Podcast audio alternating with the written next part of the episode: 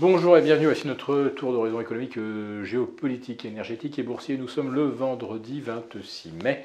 Et pour comprendre comment tourne la planète finance, c'est sur la bourse au quotidien et nulle part ailleurs. Et l'épisode du jour s'intitulera Plus étroit, ça s'appelle un laminoir. On arrive à des euh, niveaux de non-activité sur les marchés qui devient on peut le dire, phénoménal. Euh, c'est pas une exagération, je cherche pas à, vous impressionner. On est sur des niveaux d'activité qu'on n'a pas observés depuis le début du 21e siècle. On arrive souvent à la mi-séance avec moins de 700 millions d'euros échangés. On dépasse péniblement les 2 milliards au moment du coup de cloche final. Et là, euh, on en est à 5 séances de baisse consécutives sur le CAC 40. Et en face des vendeurs, il n'y a personne. Alors les, les vendeurs, ils ne forcent pas, ils espèrent peut-être un petit miracle, je ne sais pas, euh, un accord sur la dette américaine, ça ferait revenir quelques acheteurs.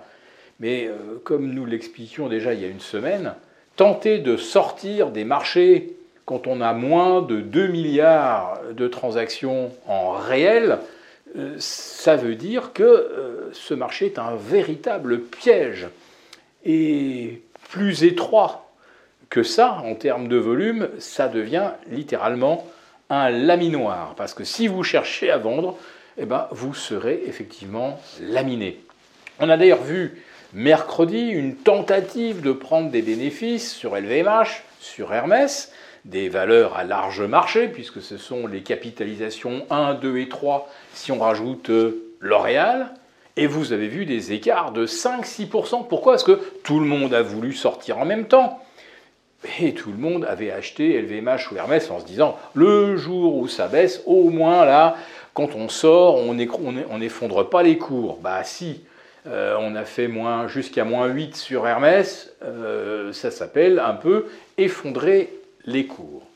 Mais cette étroitesse, ce n'est pas un phénomène lié uniquement à notre CAC 40. Le marché est également très très étroit aux États-Unis, avec euh, maintenant 29 valeurs seulement sur 500 du SP, dont la performance est meilleure que celle de l'indice de référence. Alors pour le Nasdaq 100, je n'ai pas regardé, mais je crois qu'on doit être autour de 12 ou 15 titres, pas plus. Euh, c'est aussi une configuration qui est absolument exceptionnelle, puisque généralement, quand on est sur des niveaux de record historiques, comme on l'était à Paris, à Francfort il y a quelques jours, on est sur du au moins 40-50% de valeur au-dessus d'un précédent record et au-dessus de la moyenne du marché. Là, vous en avez 29 sur 500. C'est quelque chose là aussi d'assez unique depuis le début du 21e siècle. Et je vais même dire que c'est le vrai début du 21e siècle, puisque c'était en fait le cas euh, en, en 2001, après le pic de 2000, quand ça a rebondi en 2001, à l'été 2001, c'était avec effectivement euh, une assise extrêmement étroite, très très peu de titres qui surperformaient euh, euh, la tendance générale. Donc ça, c'est quelque chose ben, qui ne me surprend pas trop et qui ne doit pas trop vous surprendre si vous nous suivez depuis longtemps, puisque j'explique que comme ce sont les banques centrales qui pilotent les marchés en mettant les taux à zéro, en abolissant le risque, puis en changeant les règles du jeu, comme elles l'ont fait euh, avec la crise des banques mi-mars, on a décidé que les bons du Trésor n'avaient plus de valeur marché.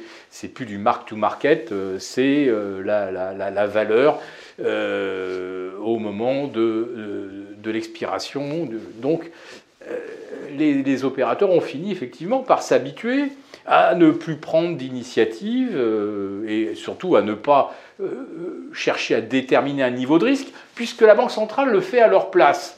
Donc évidemment, quand on n'a pas les fluctuations, ça réduit les volumes. Mais là, c'est plus seulement euh, une démission euh, des gérants euh, face à, la à l'absence de nécessité de déterminer le prix du risque, c'est que là, on est carrément devant une, une démission complète euh, du rôle du gérant, puisque finalement on se dit bah maintenant c'est les algos qui vont reproduire euh, l'évolution des indices, le benchmark. Donc les algos, bah, eux, ils arbitrent à la marge. Ils rajoutent un peu de papier quand ça monte, ils ajustent un petit peu à la baisse quand, ça se replie.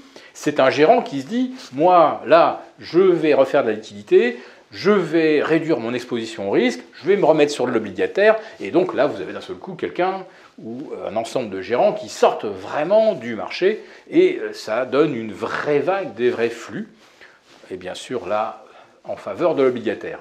Mais l'obligataire, ben, qui a envie aujourd'hui d'acheter de l'obligataire quand on a peut-être encore une, voire deux hausses de taux qui se profilent aux États-Unis? C'est pour ça qu'on a des anticipations. Euh, maintenant, on est revenu à 50% euh, de paris sur une hausse à la mi-juillet. Nos OAT repassent les 3,10 en termes de rendement.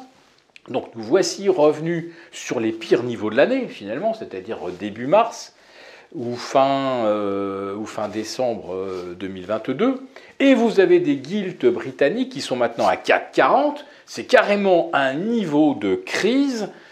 Euh, L'Angleterre qui est peut-être le canari dans la mine avec ce risque énorme d'une perte de confiance qui contraindra la Banque centrale d'Angleterre à intervenir massivement comme elle avait fait en octobre dernier mais cette fois-ci, pour rétablir la confiance, ça va être beaucoup plus compliqué. Donc il faut regarder de très près maintenant ce qui se passe à Londres.